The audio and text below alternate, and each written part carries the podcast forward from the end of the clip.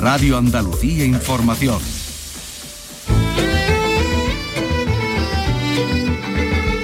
En RAI, Andalucía es cultura. Con Antonio Catón. Un saludo amigos a 20 metros de altura desde el Arco de la Macarena en Sevilla, una de las pocas puertas que restan de la muralla que construyeron los almorávides hace ya pues muchos siglos. Aquí se ha descubierto cómo era el color blanquecino de esa muralla y de esta puerta en época islámica, la policromía del siglo XVIII, ocre, almagra, negra, una cámara sellada que servía como vivienda para el cobrador de impuestos y muchas cosas más. No se pierdan el paseo que hemos dado por las alturas de esta estructura monumental pero es que además en este programa vamos a escuchar al grupo andaluz Califato 3x4, uno de los más sugerentes del panorama del rock actual en toda España que nos ha redescubierto la psicodelia con aires de nuestra tierra. Nos han concedido unos minutos antes del concierto de su último disco, La Contraseña. Pero es que además también en Andalucía Escultura vamos a conocer la exposición en la que Picasso dialoga con los maestros antiguos, con el Greco, Zurbarán o Pacheco. Se ha inaugurado esta misma mañana en el Museo de Bellas Artes de Sevilla con presencia del presidente de la Junta y va a viajar después al Museo Picasso Málaga. Estos contenidos y muchos otros en un programa que, como saben, realiza Ángel Rodríguez y produce Teresa Saiz y que comenzamos aquí, sobre el arco de la Macarena. Andalucía es cultura, con Antonio Catoni.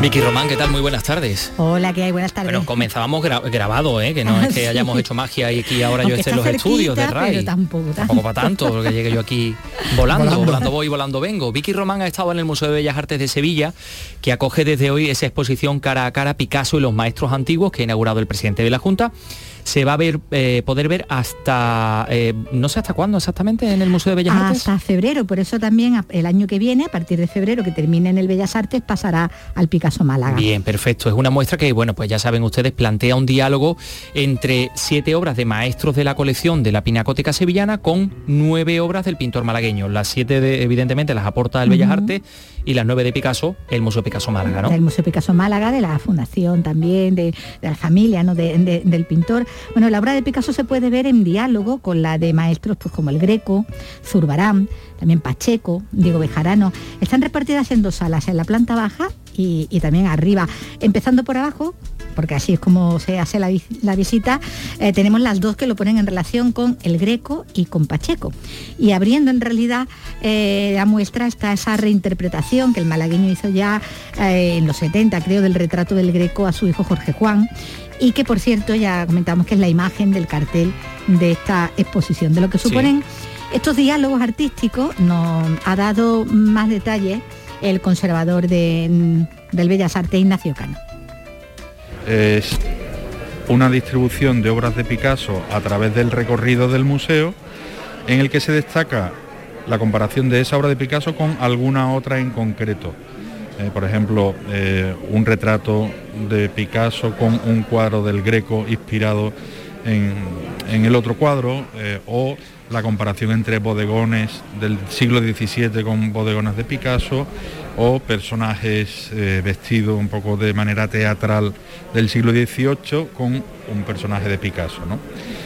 Eso está distribuido en siete ámbitos a lo largo del recorrido del museo, en el que se comparan en total 16 obras, 9 de Picasso eh, y, 8 del museo, eh, y mm, pertenece a todas las épocas de la producción de Picasso, eh, desde los primeros años en el que él tiene muy clara todavía la influencia de la tradición clásica española, el Greco, Velázquez, que él conoció en sus años de estudio en Madrid, hasta el final de su vida, donde eh, eh, tenemos en el museo obras eh, firmadas de los años 70, en el que todavía Picasso recuerda muy bien la tradición clásica española como una parte fundamental de su manera de concebir la obra de arte. Hay obras de pintores sevillanos como Zurbarán o Pacheco, hay obras de pintores españoles o de pintores italianos. trata de destacar el papel de la tradición de la pintura clásica eh, en la obra de Picasso. Y por eso está Cornelius Gisbrecht o eh, mm, Carracciolo, eh, Giambattista Carracciolo, que es un pintor italiano tenebrista mm, del eh, seguidor de Caravaggio, bueno, pues cómo representa eh, lo, tremendo de la muerte en el caso de Carracciolo de un martirio y cómo también la muerte está presente eh, en la obra de Picasso, en sus bodegones eh, y, en, su, temática de objetos en sí mismo. ¿no? Digamos que el primer desafío es ese, comparar a Picasso con los maestros de la pintura, los maestros clásicos de la pintura, viendo que efectivamente existe un nexo profundo entre Picasso y los maestros clásicos. Eh, Picasso es un pintor que eh, se apropia eh, de lo más moderno, se apropia de la vanguardia, pero también se apropió de la cultura clásica y eso subyace a lo largo de toda su carrera.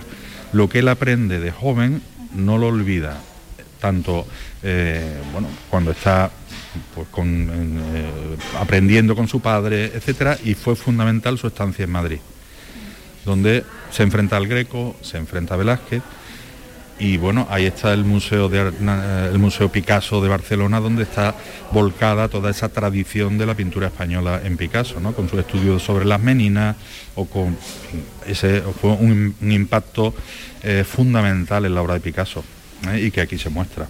Bueno, lo que está viendo es que existe un nexo, una reflexión por parte de Picasso de los maestros antiguos. O sea, ve cómo Picasso interpreta al greco. No de una manera anecdótica, porque va a ser una constante, sino que es una parte fundamental, un rasgo fundamental de la pintura de Picasso. Igual que innova, reinterpreta la tradición y no se entendería a Picasso sin la tradición. Es que yo creo, eh, Vicky, que mm, el em, de Picasso era la frase aquella de todo acto de creación es antes un acto de destrucción. o sea, esto es lo que él ve, destruye y, lo recompone, ¿no? Y ahí vamos a poder ver perfectamente todo, todo ese proceso, claro, que se da a lo largo, como decíamos, de, todo lo que es su trayectoria artística, porque se insiste mucho en que eh, estas obras seleccionadas para la muestra, en ellas hay esa reinterpretación de los maestros, pero también eh, se puede ver esos elementos comunes, inspiradores de alguna manera, que ponen de manifiesto, puesto que estamos contando, ¿no? Toda esa influencia que esa tradición pictórica tuvo, ¿no? Y el extenso conocimiento que, de la misma ah, tenía, ¿no? El, artista malagueño.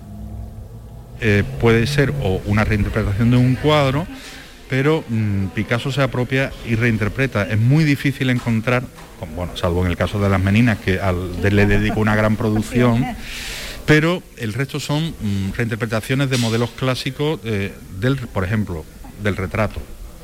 Vemos cómo mm, Picasso, en los inicios de su, producción, interpreta y realiza retratos de una manera muy tradicional. ¿eh? Y que luego, al final de su vida, pues va a reinterpretar el retrato tradicional, como estamos viendo en este, en esta primera, en este primer diálogo. ¿no? Lo vamos a ver con uno de los retratistas sevillanos mm, más clásicos, que es Francisco Pacheco, eh, maestro de Velázquez. Son retratos funerarios, donde el, interés de Pacheco es perdurar, que perduren las facciones de unos donantes eh, de un retablo. Bueno, ese interés por la perduración de la fisonomía también lo muestra en el eh, retrato de Olga que está en la sala 2 esa perpetuación de la apariencia. Lo otro es, una interpretación del retrato clásico, ya siguiendo la abstracción. Bueno, y eso lo vamos a ver mm, pues, en los distintos diálogos, como reinventa, reinterpreta pues, el bodegón clásico en el que está presente el cráneo a, modo de vanitas, ¿eh? y bueno, él va a actualizar, va digamos, a modular poco la interpretación de los temas clásicos, algunas veces de manera más literal en cuanto a la iconografía, otras veces de manera más libre, pero siempre eh, estando presente la tradición. Bueno, pues ahí está Ignacio Cano hablándonos de esta exposición. 16 eh, obras, recordamos, eh, en total de Picasso y los maestros antiguos, que incluyen también, nos lo decía, ¿no? artistas italianos, holandeses, que se va a poder ver en el Bellas Artes hasta en Sevilla hasta el 6 de febrero, a partir de ahí en Málaga. Unas poquitas más va, a haber en la exposición de Valdés Leal, que creo que está prevista para diciembre. Hoy el presidente de la Junta ha anunciado el número de obras. ¿Cuántas? Creo que eran 87, ¿no? 87 obras para esa exposición de Valdés Leal que van a venir de, un montón de sitios, del Museo Del Louvre, del Prado, de la Santa Caridad, en fin, que estamos también expectantes ante esta, esta exposición.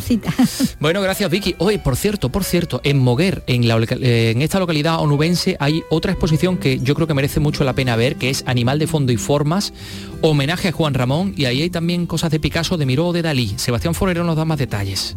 En el marco del Otoño Cultural Iberoamericano y con la colaboración de la Fundación Cultural de Moguer, han organizado una muestra que sintetiza un paseo por la colección Olontia para subrayar un denominador común. Su aspecto más animal, el punto de partida de la muestra, nos lo explica su comisario Pablo Sitet. Es un ejemplar de la litografía de eh, Vázquez Díaz, eh, que representa a Juan Ramón en el año 1916, que es el año de edición, y que me sirvió para hilvanar lo que es este proyecto. Algunos de los artistas reunidos en torno a esta posición son Picasso, Miró, Dalí, Mariscal, Barceló, Caprile o el cantante Alejandro Sanz, quien participa con una donación de hace tan solo unos meses a la colección Olontia de un cuadro llamado Atardeceres y sus bestias, pintado en 2002. Lo explica Pablo Cicet le consulté y me dijo que claro, que su pálpito en el momento de pintarlo era la parte animal que por tanto venía como anillo al dedo para que estuviera aquí. La muestra puede visitarse hasta el 30 de octubre en la Fundación Cultural de Moguer. Vaya, Carlos López, buenas tardes. Buenas tardes. Esto tiene muy buena pinta. Pues la ¿eh? verdad es que sí. Ahí está Picasso, Miró, Dalí, pero yo no sabía que Caprile, que Lorenzo Caprile debe ser el diseñador, ni Alejandro Bueno, se habrá inspirado, se habrá inspirado, ¿no? Igual, ¿no? Eh, bueno, también es un artista, porque efectivamente es un artista, como, es Alejandro Sanz. Bueno, pues ahí van a estar en la Fundación Cultural de Moguer. Yo no me la pierdo. Eh, Carlos López, Dígame. ¿es cierto que has hablado, que has entrevistado a Califato 3x4. Es cierto. Madre mía. Bueno, pues eso lo vamos a escuchar dentro de nada. Son las 3 y 12 minutos. Andalucía es cultura. Con Antonio Catoni. De lunes a viernes a las 4 de la tarde tienes una cita con el flamenco. Los conciertos y festivales, los recitales, los homenajes, las citas imprescindibles de este arte genuino de nuestra tierra. La mejor selección de nuestra fonoteca. Portal Flamenco. De lunes a viernes, desde las 4 de la tarde, con Manuel Curao. RAI, Radio Andalucía Información. Andalucía es cultura. En Twitter, arroba escultura RAI.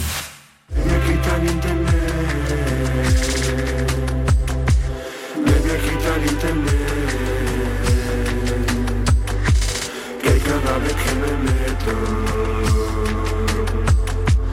Te me aparece otra vez Inconfundible, Califato 3x4. Oye, por cierto, eh, ahora vamos a escuchar a Califato 3x4. Te anuncio que luego vamos a escuchar lo que he podido recoger en el Arco de la Macarena, que es muy interesante, es muy importante. Yo creo que a los califatos les encantaría también seguramente, Seguramente se fijarían en alguno de sus temas. Pues ¿eh? seguro, porque el arco también es un poco como ellos, una fusión de un montón de estilos, de gente muy distinta, de tradiciones y... Pura Andalucía. claro, pura Andalucía, totalmente. Lleno de sus tratos.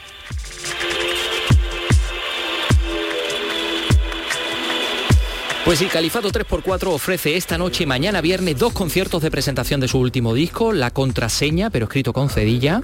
Conciertos muy especiales porque va a ser la primera vez que actúen en el Teatro Lope de Vega.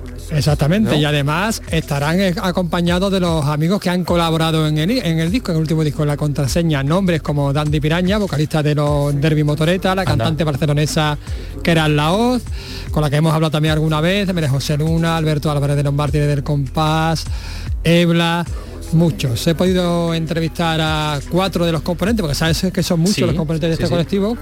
he hablado con Manuel Chaparro de Gardener, el jardinero, Lorenzo Soria, Aca Bazofia, con Seroca, es decir, Sergio Ruiz, y con Esteban Bobe, es decir, Líder Radio. Y ya yo creo que deberíamos escuchar. Pues vamos a ello.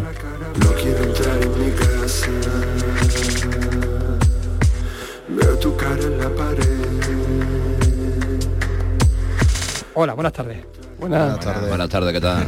Bueno, actuáis por primera vez en el, en el Lope de Vega. ¿Estáis nerviosos ante esta responsabilidad? ¿Tenéis ganas? Un poquito. Bueno, yo más que nervio lo que tengo respeto, ¿no? López de Vega, ¿no? Tanta historia, un teatro tan bonito, tan nuestro, como Canal Sur. y por eso os habéis rodeado de, de amigos, aunque este disco ya, bueno, está trufado de colaboraciones, ¿no? Sí, la verdad es que tenemos un puñado de amigos y además que se te ha olvidado que vamos también con un corneta de la esperanza de Triana, de- un trompeta, o sea que eso va a sonar... Con David Álvarez de la, No, de esa tres caídas de, de Triana. Sí, bueno, vuestro sonido está compuesto por una amalgama de vértices, de retales de la cultura popular andaluza que van desde el flamenco a la Semana Santa, como estamos viendo, al rap o a la electrónica. Es una instantánea de la idiosincrasia musical andaluza de la actualidad. Más que de la idiosincrasia de la dualidad que tiene Andalucía y no en general, ¿no? De que tú puedes estar escuchando la Semana Santa y te vas debajo de un puente y estás de rap escuchando terno y se te mezcla la Semana Santa de- del otro puente con la de aquí. Pues más o menos es. Eso es lo que hemos vivido todo desde, Desde chiquitito. desde chiquitito, Desde desde la infancia, efectivamente. Sí. Quiera o no quiera. Claro, que estaba en la vela de tu barrio, estaba escuchando break bien en el aparcamiento, ¿no? Y se te mezclaba la, la copla y el caballo camina para adelante, el caballo camina para atrás con el break y tum tum pa, turum, tum pa. Y con el cabrero que, que lo tenía a lo mejor tu, tu padre puesto, efectivamente. Claro, claro, claro. ¿Cuántas identidades musicales entonces hay en Andalucía? Infinita, diría yo, ¿no? Yo creo infinita. El folclore andaluz eh, siempre tiene algo para ti. Hablando de Esteban, que Esteban es uno de los cantantes también, aparte No, de... cantante poco. Bueno, canta, canta, canta, se te escucha, se te escucha ahí de- Vocalista, vocalista. Vocalista, vocalista, vamos a decir vocalista. Y es el poeta de Ojén, es el que hace la- las poesías buenas. Eh, ¿Hay un resurgimiento entonces de la cultura underground andaluza, creéis? Siempre está ahí, la verdad. Es que Andalucía siempre ha sido muy underground, siempre ha tenido una cultura muy grande en todos los ámbitos artísticos, ¿no? Lo que pasa que hay épocas en las que, como se pone más de moda y, y nos imitan desde fuera, pues tiene más repercusión, porque Andalucía tiene menos repercusión que Madrid, no tiene menos medios, tiene menos historia. Lo que pasa es que cuando se vuelve a poner de moda lo que estamos haciendo aquí, Sí. fuera, es cuando se visualiza más. Ahora se está visibilizando más. No echan una mijita más de cuentas, ¿eh? El mainstream bebe del underground, en realidad, ¿no? Que Constantemente, que- toda la vida. siempre, Siempre, ha sido así, vaya.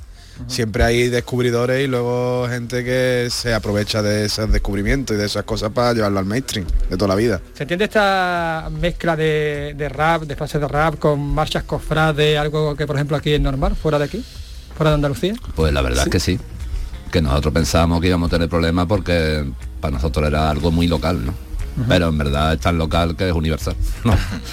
que todas las periferias tienen los mismos problemas, han tenido más o menos la misma crianza con sus músicas, en vez de con las nuestras, pero más o menos en las periferias siempre ha pasado igual, ¿no? A fin de cuentas es mezclar lo local que es el rollo de las marchas y toda la historia de Semana Santa con el rap que es algo más universal realmente, ¿sabes? Que a fin de cuentas la gente lo va lo va a entender también. Con el rap pasa lo mismo, nace en un sitio y es un movimiento mundial y, y con la cumbia villera igual, con la cumbia es algo muy local y hay una escena mundial.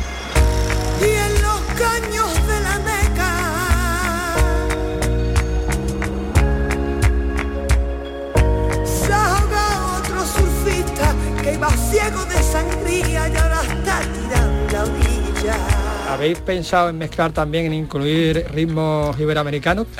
no te vamos a contestar. Es que tenemos una cosilla ahí que Está por ahí, está, está por claro, ahí, está está, claro. está al caer. Cada vez estamos más latinos, la verdad. No me digáis que acabo de dar en el clavo. se- Has dado en el clavo Has dado, totalmente. Hombre, ya en el, en el disco ya teníamos un, un palo de ida y vuelta que es la Guajira, ¿sabes? Sí, que eso también tiene su, disco. tiene su conexión con la música latina también. Y ahora hemos hecho unas cositas, un, un homenaje a... Sí, porque va a salir ya, ¿no? Para Sí. el 20, Sí, no sé, Lola sí, Flores. habla. Sí, un homenaje. Un homenaje a Lola Flores con unas cuantas colaboraciones en las que le hemos metido algunos ritmillos más latinos.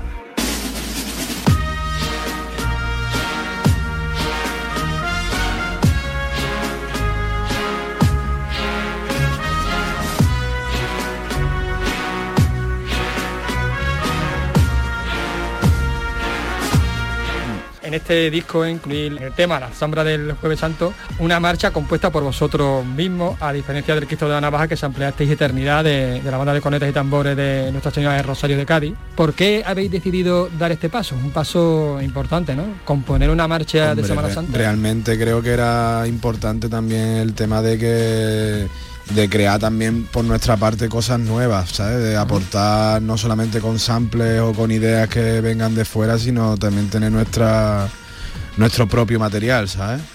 Y de demostrar también un poco que nosotros también podemos hacer ese tipo de cosas también, ¿sabes? En este disco habéis sido más valientes, habéis dado un paso adelante en la creación. Sí, hemos seguimos teniendo samples porque el sample no nos lo va a quitar nadie en la vida. No somos productores de música. de música electrónica, entonces el sample es lo nuestro. Pero sí que hemos avanzado y hemos compuesto más cosas, hemos metido más instrumentación en vez de, de samplearla. Sí, una evolución también natural, de eh, un, un paso más, pero el, el siguiente, el que tocaba ahora. Seguimos siendo productores, pero hemos dado un paso más a, hacer más música. Fíjate, yo hace dos años no tenía bajo y ahora tengo, ¿sabes? No tenía bajo. toca el bajo. ¿sabes? Ya toco el bajo. El bajo, Eh, eh, efectivamente. claro. Te quiero, quiero, quiero, quiero, quiero, lo sabes. Te quiero, quiero, quiero, quiero, quiero, lo sabes. Te quiero, quiero, quiero, quiero, quiero, lo sabes tú. Bueno, estábamos hablando de, de referentes cofrades, referentes a la Semana Santa. Bueno, el tema anterior no es el único tema al que hacéis referencia, porque en Te quiero y lo sabe, pues también, ¿no? Le rendís un homenaje, digamos, a, a los camaristas, ¿no? A estos camaristas que tenemos en Andalucía, ¿no? Sí, Sí, aparte que tú sabes, eso es porque nosotros eh, cada vez que vamos a hacer un videoclip pues, confiamos en alguien y, y le damos el tema. Y ellos fueron, Criocrea fueron los que le dieron la vuelta. Y los que Sí. dijeron, pues vamos a enfocarlo en los camaristas, que llevan toda la vida aquí, que quieren a la Virgen más que nada en el mundo, que están metidos ahí en un mundo mm, religioso en el que se supone que no están bien vistos, pero sin embargo... Todo el mundo sabe que Sí. están ahí y, que, y que funcionan ahí, vamos. Ye- Jessica y Hugo ahí se lo marcaron con el giro de guion para darle la vuelta a la canción, porque la canción, sí, el- la- una referencia era un documental de Genesis que, que de Bala o Genesis a Lady Jane, creo que Lady se Jane, llama. sí. Y claro, él se enamora tanto de ella que se va operando para parecerse a ella ¿Para y qué? los dos empiezan a ponerse la nariz del otro, en fin, para que, para que con el tiempo se parezcan los dos físicamente. Androgenia se llama Y, eso, creo. claro, y entonces ellos cogiendo, vieron el documental, cogieron esa idea, la idea del camarista y, Y la uni- llevaron uni- a y lo unieron, ¿sabes? Que por amor, ¿sabes? El se quiere parecer a la Claro, que está Claro. enamorada de ella, que... Bueno. Vienes vendiendo bolsas, tú vienes vendiendo bolsas, una que son amarillas, tienen dentro polvo rosa. ¿Y en la contraseña hay más folclore o más vanguardia? Psicodelia.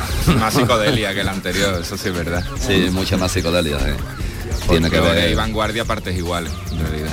Y este disco creo que, que surgió cuando terminó el confinamiento. ¿Eso os ha dado, digamos, cierta oscuridad? Veníamos todos de estar Claro, prácticamente tres meses encerrados, ¿sabes? Debíamos, pues imagínate, de tres meses encerrados en la casa sin poder prácticamente hacer quedadas con nosotros y fue como un poco una liberación pero también de todo lo que habíamos pasado en todos esos tres meses sabes y se notan las melodías también y en la forma en que lo enfocamos de que no estábamos para lo mejor en el mejor momento en el que nos podíamos encontrar tan anímicamente todo No, pero refleja, Pero- una, un refleja una reali- lo que se lo que vivimos en ese momento Claro, exacto. claro. entonces- pero refleja esas partes, pero también refleja ese momento eufórico de salir, Claro, de exacto. disfrutar y de pasárnoslo bien.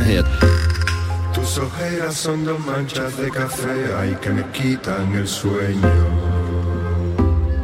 Bueno, volvéis a incorporar también otra sevillana. En el primer disco era Puerta de la Carne y en este os vais directamente a una calle de Real, de Real de la Feria, Pascual Merte 33, una dirección, por cierto, con sorpresa final.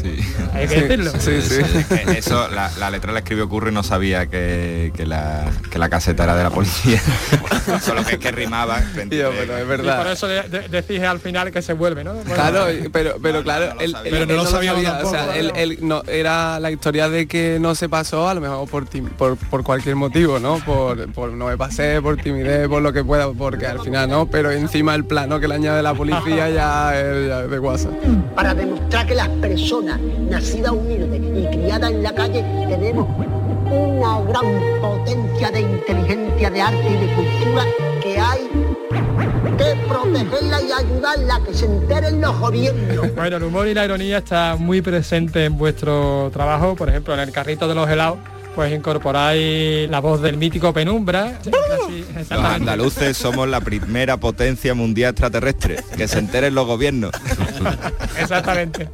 Bueno, digamos que con el humor la- el mensaje entra mejor, ¿no? Porque al fin y al cabo lo que hace el Penumbra es un poco reivindicar pues el underground, la cultura, digamos, de la calle, desdeñada, ¿no?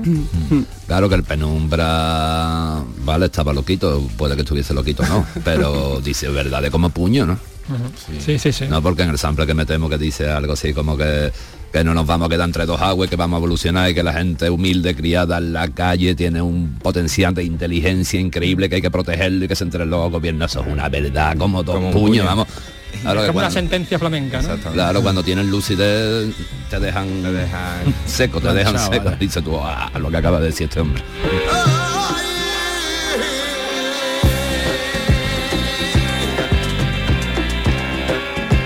Bueno, de hecho el Penumbra sa- sale incluso en la portada, un portadón, por cierto, de Roro Berjano, que a mí personalmente me recuerda me recuerda al Sgt. Peppers de, de los Beatles, pero que ustedes, bueno, cambiáis a Poe o a Carl Young o a Marilyn Monroe o a Shirley Temple por, por Silvio, por Infante, por Carmen Porter, por Darth Vader, es que...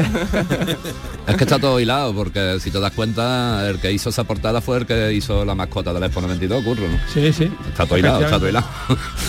Nos tenía que llegar, por alguna manera. La intención era un poco esa, ¿no? Tomar esa idea de los Beatles, ¿no? Es que Y- no había intención. No había intención. Y lo de los- Realmente Rorro empezó el, cuando tra- empezó a- le propusimos el de hacer la portada fue le manda, le mandamos las primeras demos que empezamos a hacer de lo que es el disco cuando terminamos de, de grabar las primeras ideas y él fue digamos haciendo el cuadro o los cuadros en concreto a la par de nosotros como iba- cuando íbamos terminando el disco y iban cogiendo forma tanto los temas como la, la portada a lo que estaba el disco más o menos tratando de hablar Le iba ¿sabes? añadiendo elementos ahí. Hmm.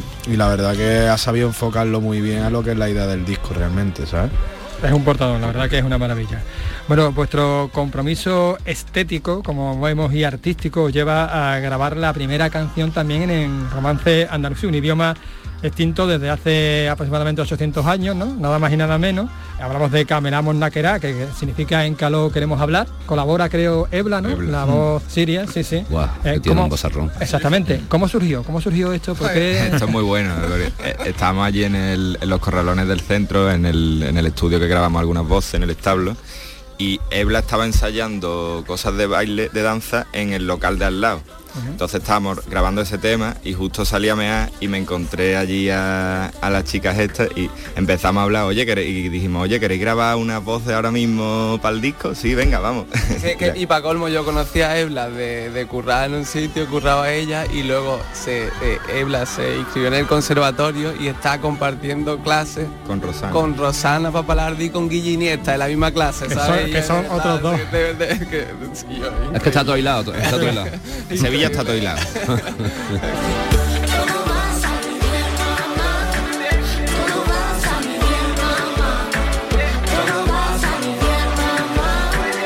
Está en Sevilla y más allá, porque llegáis a Barcelona también, ¿no? En todo iba a salir bien mamá, colaboráis con una de las artistas más interesantes, creo yo, del panorama actual de música más o menos andaluza. Ella es que era Laoz, ella es barcelonesa, pero de origen andaluz. ¿Por qué decidisteis eh, colaborar con A ella? ella la conocimos en la cárcel. En la cárcel, fíjate.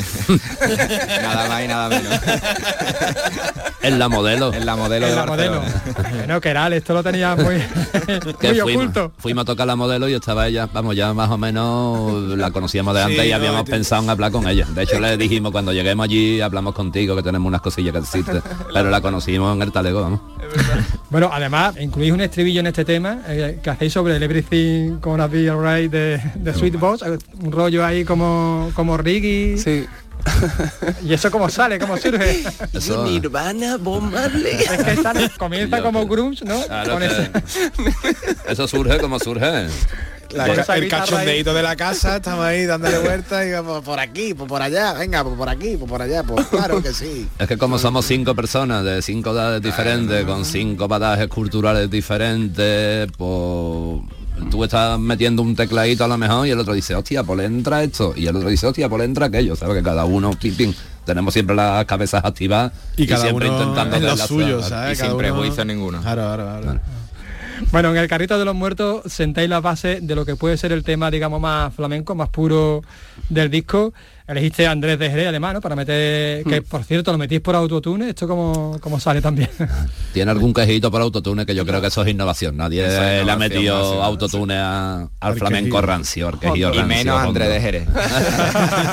Ahora, eh, a ver si va a venir para próximamente, a ver si ya por fin lo conocemos en persona, que lo voy a intentar. Yo lo ¿Y es- conozco. ¿Y es el tema más serio? ¿Es el tema más serio? Sí, es, más- es que tiene de todo. Además un tema que para mí es el mejor del disco, para mí, personalmente. Para mí también. Además un tema que se creó, ¿no? Se le mandó a Andrés de Jerez cuando Andrés no lo devolvió, el tema era ya un temazo. Se le mandó a quién se le A mandó. A Arispón. a J. Landalú Arispón que nosotros nos creíamos que no iba a cambiar mucho, pero sin embargo cuando nos trajo el, el- el tema con el bajo, eso se había ido ya, era otro tema Era diferente. una línea de bajo que cambiaba el rollo totalmente y, ya- luego se lo mandamos a- Sí, al Mangu. al Mangu de los Rareford que le metió el bazooki ya cuando yo me creía que ya no iba a cambiar más, pues no, otra vez cambió, sí. O cuando Mm. nos lo trajo con el bazooki era otro tema diferente Mm. y la unión de esas tres cosas con nosotros, pues Mm. guau. Es que este disco, eh, como estás mencionando ahora, tiene muchísimas capas, tiene es muy denso y tiene muchos vértices, muchas aristas, muchos matices. Eh, ¿Por eso elegisteis de título la contraseña? Exactamente. Sí. Porque si Sí, lo hombre. llamas de otra manera, pero Sí. al final fue la contraseña porque hay que ir descifrando todos los matices, Sí. las aristas, todas las capas, de dónde viene una cosa, de dónde viene otra. Cada escucha es distinto, por lo menos a mí me lo parece. Sí. Pues muchas gracias por atendernos, Califato 3x4, Manuel Chaparro, Sergio Ruiz, Lorenzo Soria y Esteban Espada. Ole. Ole. Y bueno, nosotros nos quedamos con este trabajo que es, lo digo ya, Canelita Rama. Ole, ole.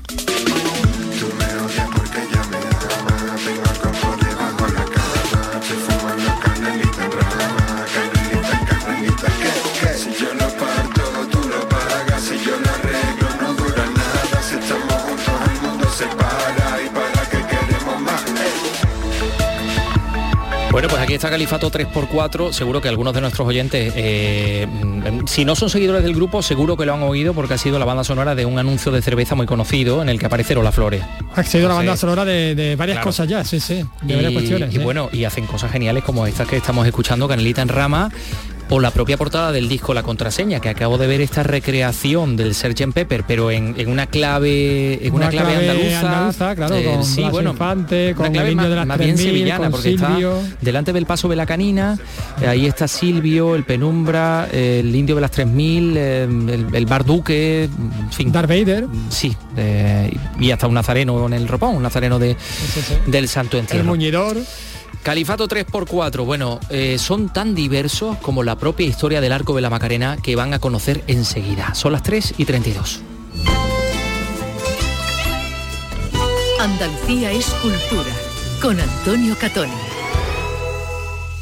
Oye, Harry, ¿sabes que ya puedes descargarte la nueva app de Canal Sur Radio? ¡Qué maravilla! ¿Has oído eso, Marlenber? ¡Ole, su primo! A- a- ahora mismo me la bajo. En la nueva app de Canal Sur Radio, Harry, puedes escuchar los cinco canales de la radio pública de Andalucía. Canal Sur Radio, Radio Andalucía Información, Canal Fiesta, flamencoradio.com y Canal Sur Radio Música. Y además todos los podcasts, la radio a la carta y la programación local de todos nuestros centros. Harry. No esperes más y hazte ya con la nueva APP de Canal Sur Radio. Sí, señor. Quédate en Canal Sur Radio, la radio de Andalucía. Síguenos también en Twitter, arroba escultura RAI.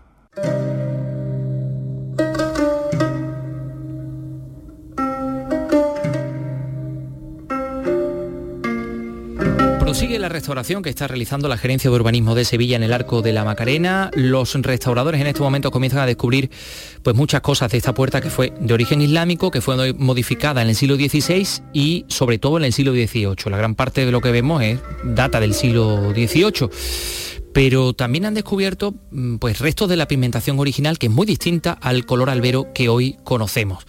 ¿Qué hemos hecho? Pues irnos al arco y hemos estado hablando pues con los responsables de esta restauración. Este es el resumen, el compendio de nuestra visita.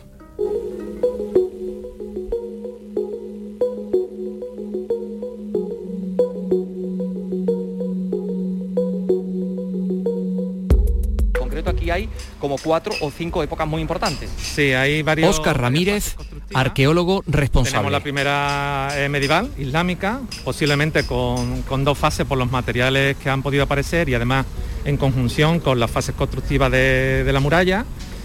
Y después tendríamos eh, una serie de reformas en el siglo XVI, la principal de ellas eh, por Hernán Ruiz II, el arquitecto de, de la Giralda, y otra al final por Lorenzo de Oviedo en 1588 y ya esas no conocemos exactamente eh, el alcance, aunque ya las, las estamos rastreando ya parece que tenemos, tenemos alguna evidencia. Y después están las dos potentes del, del siglo XVIII, especialmente la última, de 1795, que es de José Chamorro, que es una obra municipal, y es la que prácticamente la deja con la, con la imagen que tenemos, que tenemos hoy de, de la puerta. Estas cámaras, por ejemplo, ahí sabíamos que había una cámara y aquí habéis descubierto una nueva cámara. Seguramente esto era para las personas que se encargaban de, de cobrar la- final, las tasas. ¿no? Efectivamente, su uso final fue ese seguro, seguro. Creo que en 1836 puede ser el tema de las guerras carlistas. El- la puerta de la Macarena se convierte en fortín. Hacen un foso y un puente levadizo, parece mentira todavía en esa época, para, para- para defenderse de, la- de la- de los invasores. Pero en, en 1839 todavía está eh, la puerta sin arreglar, quiero decir que sigue estando el foso y demás. Cuando eso se elimina, posiblemente en esa fecha, esto no lo tenemos exactamente documentado, todavía no, lo hemos conseguido encontrar, pero por documentación indirecta lo podemos averiguar. Seguramente cuando se elimina toda esa obra es cuando se eliminan también la- las cámaras y se sellan las cámaras. O sea, seguramente en torno a mediados del siglo XIX es cuando se sellan la- las cámaras. Tú tienes que tener también en cuenta la revolución de 1868, que conocerás perfectamente, el derribo de las puertas, de la muralla, todo eso. El siglo XIX y mediados del siglo XIX es un momento de efervescencia popular, ¿eh? Eh, de efervescencia revolucionaria. Entonces, estas cámaras significan lo que significaban las puertas y significaban las murallas, lo que era el antiguo régimen. El portazo, el cobro de impuestos, etcétera, etcétera. Todo eso desaparece. Igual que te contaba antes de los retablos y toda la re- religiosidad popular, también en esa época empieza a retirarse. Es un momento de, de cierta efervescencia política, ¿no? No, está claro, pues me voy a asomar en cualquier caso a esta cámara que ha aparecido, como decimos. Eh, no sé si seré una de las seguramente pocas personas que se asoman aquí desde el, desde el siglo XIX a esta pequeña cámara que tiene como unos cuatro metros eh, de superficie muy pequeñita. Aquí ha aparecido una especie de hogar, un anafe, han aparecido huesos de animales, es decir, aquí vivía alguien que cobraba los impuestos. Está recubierta de, cal de un color eh, azulado. Y bueno, es fascinante entrar aquí, pues seguramente eh, en esta cámara cerrada desde, desde el siglo XIX.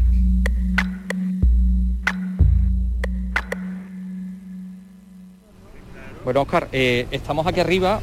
bueno, ¿a qué altura estamos ahora mismo? Bueno, pues creo que finalmente la, eran en torno a 16 metros la parte superior. Estoy yo viendo, Oscar, es que todos estos pináculos, que son así como, sí, bueno, em, em, un poquito barroquizantes, ¿no? Están hechos, esto es piedra de albero, esto es piedra de los de alcores, Alcor, ¿no? De Alcalá de Guadaira, sí. Esto es roca de Alcor.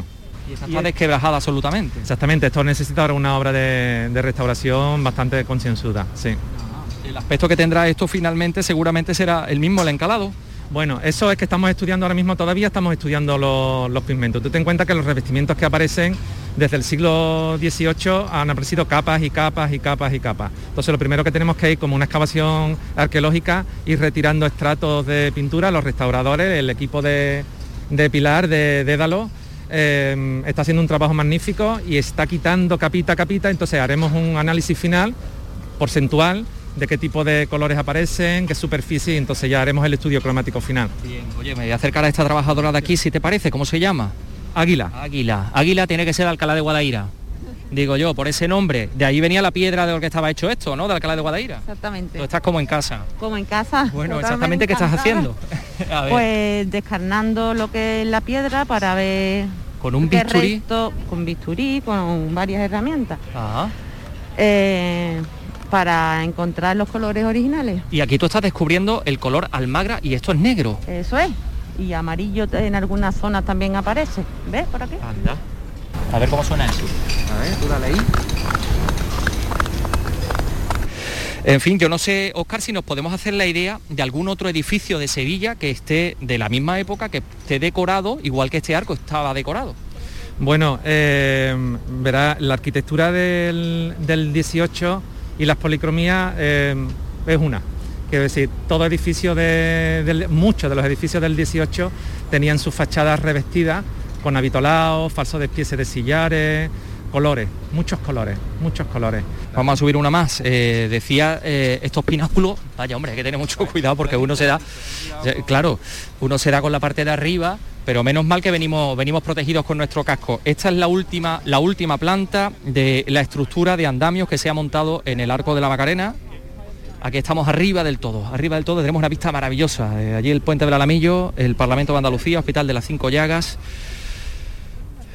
San Luis, la calle Macarena, por supuesto la Basílica. Esto está de foto aquí, ¿eh? Ramón Romero, arquitecto ¿Y de este es? proyecto. Eso era el, el pináculo central que estaba reconstruido con mortero de cemento, se ha descompuesto entero y estamos haciendo lo nuevo. Esto es lo que ha desencadenado la intervención que se está haciendo. O sea que, Que aquí nació todo. Antonio Muñoz, delegado de urbanismo del Ayuntamiento de Sevilla. ante el riesgo, me corregís vosotros, ante el riesgo que, que ofrecía, ¿eh? se plantea la intervención, bueno, y está desembocando en los descubrimientos que hemos visto abajo, en fin, y en todo. Es que es un hierro que está clavado, que parece la, la espada del rey Arturo, aquí en medio de- del pináculo, que servía para tienen- sostener ¿no? el, Eso, el vástago tienen todos los pináculos, tienen un vástago, un vástago central, ¿no? uno cuando sube aquí arriba lo que le dan ganas es de que esto lo vea mucha gente. No solo por el, por el, por el sitio y por la, por la obra, sino porque, hombre, esto merece la pena ser visto, delegado. Bueno, esto es un privilegio donde estamos ahora mismo, ¿eh? para que los radioyentes se puedan imaginar, estamos en, en el, encima del Arco de la Macarena, con una vista eh, con la Torre de los Perdigones, la propia Basílica, el, el Puente del Alamillo, el Parlamento y además desde una visita que, en fin, que una vez que termine la obra aquí no se va a poder subir. Por tanto, en este momento, acompañados de los operarios de la gerencia y de la empresa, pues es un privilegio ¿no? poder estar aquí arriba y gozar de estas vistas y poder comprobar la intervención seria y rigurosa que se está haciendo.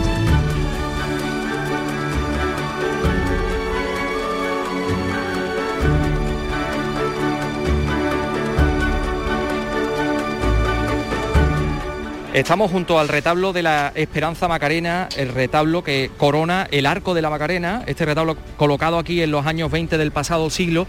Solo tenemos a la vista un trocito en la parte superior que está eh, pues cubierto absolutamente de, gasa de algodón donde podemos leer Esperanza Nuestra. El retablo de Pérez de Tudela, de Rodríguez de Tudela que se está eh, restaurando, eh, que se va a restaurar con motivo de la rehabilitación completa de esta puerta de entrada a la ciudad de Sevilla. Vamos a, eh, este, este retablo, algunas, algunas piezas salieron un poco defectuosas, me han dicho, y hubo que, que retocarlo con óleo.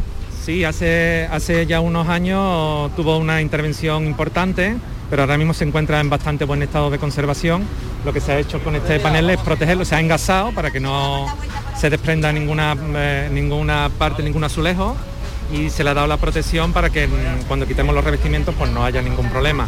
Ah, este igual con las armas de, de la hermandad y el que estaba aquí, Sí, que el aquí que se tiene las armas de la ciudad, eh, pues sí hemos visto que tenía algunas faltas de mortero de agarre. Y entonces lo que hemos hecho lo hemos numerado y, y Dédalo a la empresa Dédalo eh, lo ha desmontado y lo va a arreglar, le va a quitar el mortero por detrás, lo va a restaurar un poco y lo vamos a volver a, a colocar en su sitio.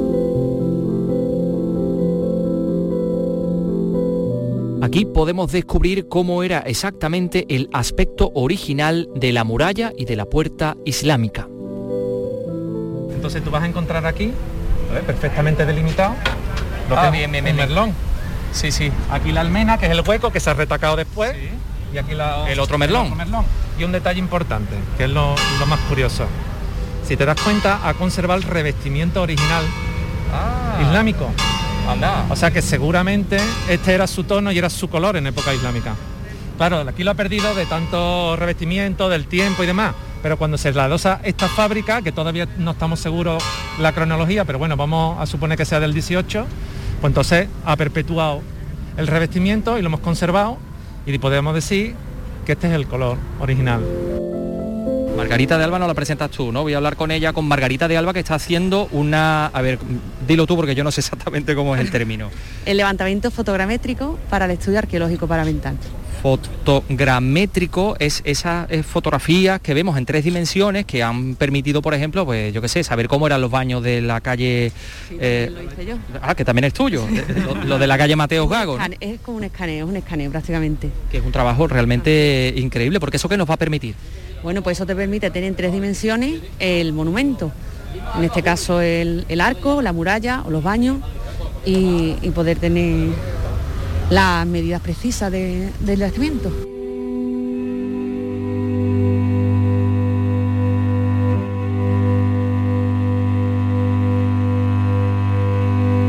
Conforme va avanzando la obra, se van descubriendo cosas y eso también va modificando el proyecto, ¿no? Y también económicamente.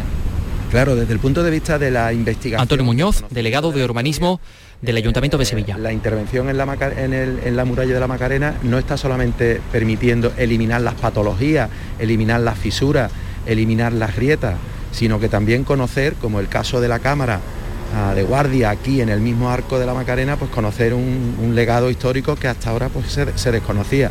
Eh, en, ese sentido, bienvenido sea todo lo que sea descubrir la policromía que tiene el arco de la Macarena y otras circunstancias que están apareciendo en la misma, en la misma muralla. Se ha descubierto, como dice usted, policromía de distintos colores a los que tiene actualmente. Es una de las preguntas de los sevillanos. ¿Cómo será el aspecto del arco de la Macarena una vez que finalice la restauración? Bueno, eh, la intervención ahora mismo está presidida por la seriedad, el rigor, el respeto y en este momento eh, digamos que lo que estamos es recopilando toda la información posible, que desde el punto de vista de la investigación y el conocimiento histórico es primordial y las decisiones se tomarán eh, posteriormente pues intentando respetar el- al máximo el, el- el- el patrimonio ¿no? y en el tema de la policromía no hay que precipitarse sino que estamos ahora mismo en la fase de, de análisis y de estudio. ¿Cuándo? ¿Cuándo mm, va a terminar la obra? Bueno, indudablemente antes de la- que, te- que empiece la, la Semana Santa, pero eh, yo creo que las cuatro fases al- eh, en un año estaremos, estaremos concluidas aproximadamente. O sea, que la Esperanza Macarena pasará por aquí, ¿no? Indudablemente. Muchas gracias. A usted.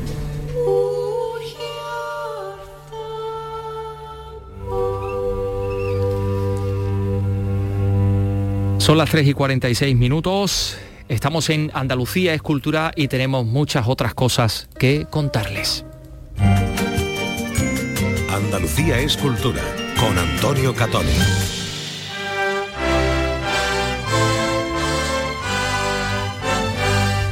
Carlos López, eh, tengo una pregunta, tengo una necesidad urgente de hacerte una pregunta eh, y espero sinceridad por tu parte. ¿Cuántas obras tienes en tu librería, en tu estantería del escritor Abul Razak Gurna?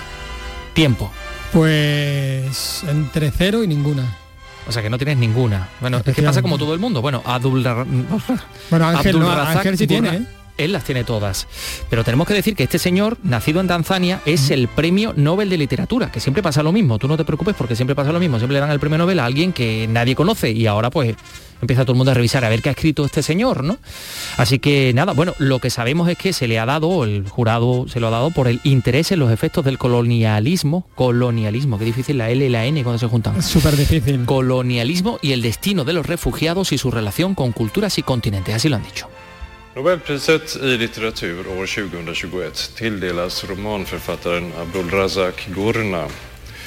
Född på Zanzibar och verksam i England för att kompromisslöst och med stor medkänsla ha Lo has entendido perfectamente, ¿no? Está hablando en sueco y eh, efectivamente está diciendo bueno, que yo pues, el premio estuve es yo, Abdul Razak yo Gurna. yo he estado en, en- Oslo, donde dan el premio Nobel.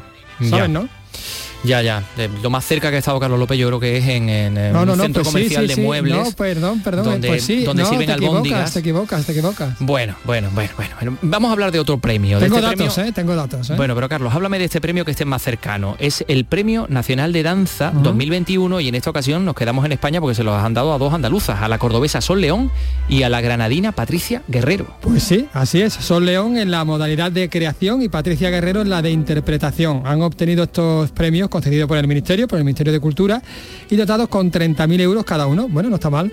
El jurado ha reconocido la brillante trayectoria como creadora de Sol León, su originalidad y su apuesta por innovar en la creación contemporánea que ha desarrollado a lo largo de su carrera y especialmente su labor en la compañía Netherlands Dance Theater, donde ha firmado más de 40 coreografías.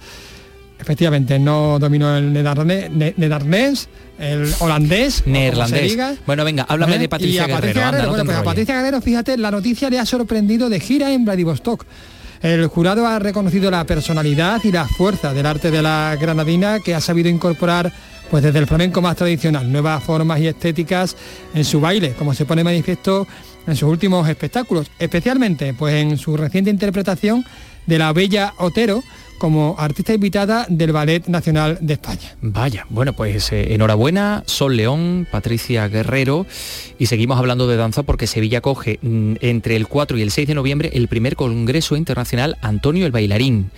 Es lo más importante que se va a hacer en el, eh, en el centenario de Antonio, ¿no? Forma parte de las actividades que estos días recuerdan la figura y el legado de un artista fundamental en la danza española. María José Malina, eh, Molina, perdón, en Sevilla nos da más detalles. Antonio el bailarín actuó en los grandes escenarios del mundo, pero para muchos es un gran desconocido. Su vida, consagrada al baile y su visión del flamenco, la danza y el espectáculo, influida en parte por su estancia de más de 12 años en Estados Unidos, ha quedado para siempre en palos del flamenco, en coreografías inolvidables y en más de una decena de películas. Manuel Curao es periodista de Canal Sur Radio. Su valor fue tal que eh, no tuvo ningún problema en atravesar fronteras cerradas como eh, la URSS, entraba en Moscú como por el patio de su casa o países americanos, Estados Unidos, todo el mundo. Eh, y ahí desarrolló Antonio una labor extraordinaria de internacionalización del flamenco, de la danza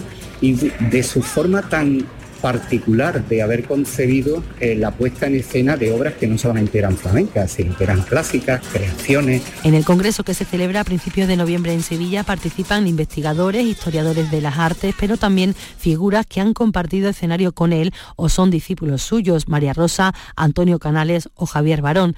Habrá incluso actuaciones para ilustrar las mesas redondas y ponencias. Miguel Ángel Castro, rector de la Hispalense, subraya la necesidad de abordar su figura desde el punto de vista académico.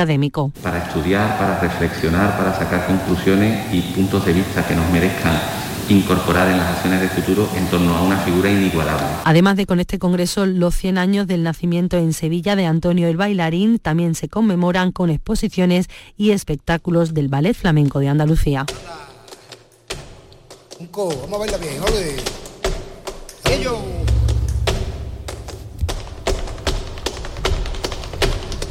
Antonio el Bailarín, el Congreso entre el 4 y el 6 de noviembre en su ciudad natal, en Sevilla. Hoy, 7 de octubre, Día de la Virgen del Rosario, se conmemora el 450 aniversario de la batalla de Lepanto.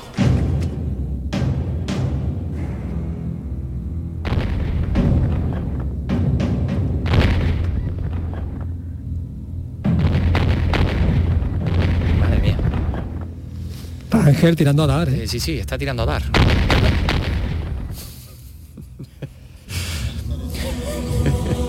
Sí, esto es en homenaje a Teresa Saiz, que acaba de ser sustituida, por cierto, por eh, Ryan Gosto en el, eh, el ámbito, en las labores de la producción. Bueno, pues vamos a, mm, eh, a hablar de, de esa batalla, de esa victoria, donde bueno, pues se enfrentaron las fuerzas eh, cristianas, la Liga, la Santa Liga, y las fuerzas turcas y otomanas. Eh, claro, en la Santa Liga estaba el reino de, de- de España, de Felipe II, y ahí hay el nombre de un granadino que brilla sobre todo, ¿no? El de Álvaro de Bazán, marqués de Santa Cruz, que por cierto yo estaba en el Marqués, en el, en el Palacio del Marqués de Santa Cruz, en el Viso del Marqués, que está muy cerca de la Carolina, está allá en Ciudad Real, es un sitio maravilloso, un palacio increíble donde se guardan eh, algunos de las, eh, eh, ¿cómo se llaman estas? Las, eh, los fanales de las galeras turcas están, están guardados allí, ¿no? Como en el Museo de la Marina que hay en este, en este palacio, sí señor. Pero te decía yo que Álvaro de Bazán era de Granada, ¿no? Y él llevó a una virgen granadina en su galera, la Virgen del Rosario. En la Plaza de Isabel la Católica, donde estaba la vivienda familiar eh, de Álvaro de Bazán, se ha realizado hoy una ofrenda floral. Laura Nieto nos va a contar esta historia. La Virgen del Rosario es copatrona de Granada. En 450 años la capital no ha dejado de conmemorar esta victoria, considerada un milagro de la Virgen que viajó con el almirante de los tercios españoles y se le considera uno de los héroes granadinos de esta gesta.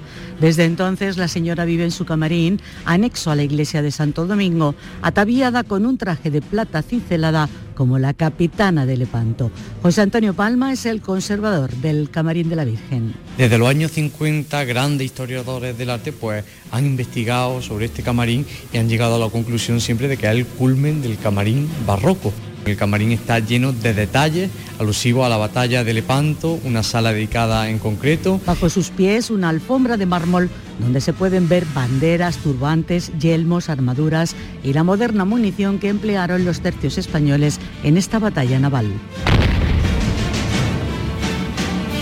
Bueno, una batalla naval que tuvo lugar, que aconteció hace 450 años, así que le vamos a pedir a Ángel Rodríguez que relaje, que se relaje un poco con el cañón para hablar de la generación del 27. Sí, porque el Centro del 27, que depende de la Diputación de Málaga, va a programar un otoño cultural con medio centenar de actividades, tanto en Málaga como en la provincia. Cuenta con novedades, eh, por ejemplo, unas jornadas anuales sobre María Zambrano. Rosa Rico ha eh, asistido a esa presentación y nos va a contar qué ha dado sí. Adelante, Rosa. Jornadas literarias, conciertos, cine, presentaciones de libros y el fallo de los premios de poesía que convoca anualmente la Diputación completan un programa que aborda todas las disciplinas artísticas. Así lo ha expresado eh, Víctor González, diputado de Cultura. Se trata de una programación extensa, una programación centrada en, en todos los formatos, cine, poesía, literatura, filosofía, ensayo, eh, jazz, eh, muy completa y sobre todo eh, importante también es que prácticamente estamos en toda y cada una de las comarcas de la provincia de Málaga. Otra de las novedades es el ciclo de narrativa Pablo Aranda, en memoria del escritor y periodista malagueño fallecido. Y es que novelistas malagueños elegirán a un escritor con quien mantener una conversación sobre sus obras. Otra de las novedades es que el Festival Eñé sale a la provincia. Bueno, y por otra parte, hoy jueves en Algeciras, el ciclo Palabra de Música que organiza la Universidad de Cádiz, ahí va a estar el poeta y compositor chileno Nano Stern. Eh, junto a, a Juan José Tellez, que también tiene un gran protagonismo en este ciclo. Fermín Soto, Algeciras, adelante. Un acto que va a conducir el periodista y escritor Juan José Telles y que se estructura bajo la fórmula de diálogo charla con el artista. Será a partir de las 7 de la tarde en la Escuela Politécnica de Algeciras. Nano Sten es uno de los músicos actuales más influyentes en América Latina. Él es chileno, que tiene muchos vínculos tanto con España como con Holanda y, otros países, ha recorrido el mundo y es un, un cantautor en el sentido clásico, pero que incorpora eh, nuevas músicas, es multiinstrumentista y, y su, su repertorio tiene mucho que ver con el espíritu de la nueva canción chilena. El ciclo Palabra de Música comenzaba en Cádiz el pasado lunes con Miguel Ríos y concluye también en la capital el próximo día 20 de octubre con Marguán. Síguenos también en Twitter, arroba esculturaray. Una foto en el bolsillo, solo sandalias y harapos, sin más demanda que lo tuyo, sin más denuncia que la altura de los hartos, Lampedusa de los mares, Campo Santo del olvido, despiertas creyéndote muerto. Y escuchas el tam tam de tus latidos. Queda muy poquito para las 4 de la tarde y bueno, pues nos vamos a ir ya, no sin antes saludar por supuesto a quienes escuchan este programa en la redifusión de madrugada, que son Legión, Carlos, no te puedes hacer una idea la cantidad de gente que dice, oye, te escucho de madrugada. Legión. A ti no te lo han dicho. A mí A lo no. mejor cuando aparece Carlos López cortan la radio y cuando aparezco yo la ponen. ¿Tú sabes quién cantó el himno de la Legión? Tiene No. una versión del himno de la Legión, el cantante que estamos escuchando. No me digas, Javier eh, Álvarez. Sí. Pues tú sabes que Javier Álvarez se ganó la vida tocando en el metro de Londres, en el metro de Madrid, en el Parque del Retiro. Pues fíjate, hoy cumple 52 años. Qué jovenzuelo, ¿no? Sí. Bueno, tú tampoco te creas, tú vas por ahí, más o menos. No, yo soy mucho menor. ¿Tú eres más joven? ¿Ves? Pero, Pues- pero una barbaridad.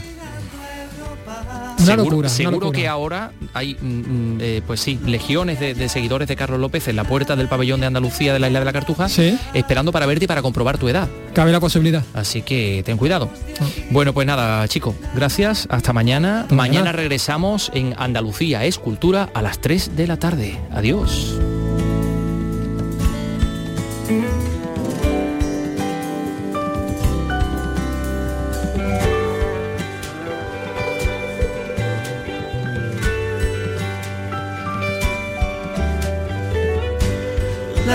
Autoridades hablan de la presión migratoria. Eres del club de la miseria. Y ellos son del club de flashes, lujos y gloria. Nadie escribirá para ti una canción. No entrarás en los libros de historia. No eres nadie, quieren tu deportación.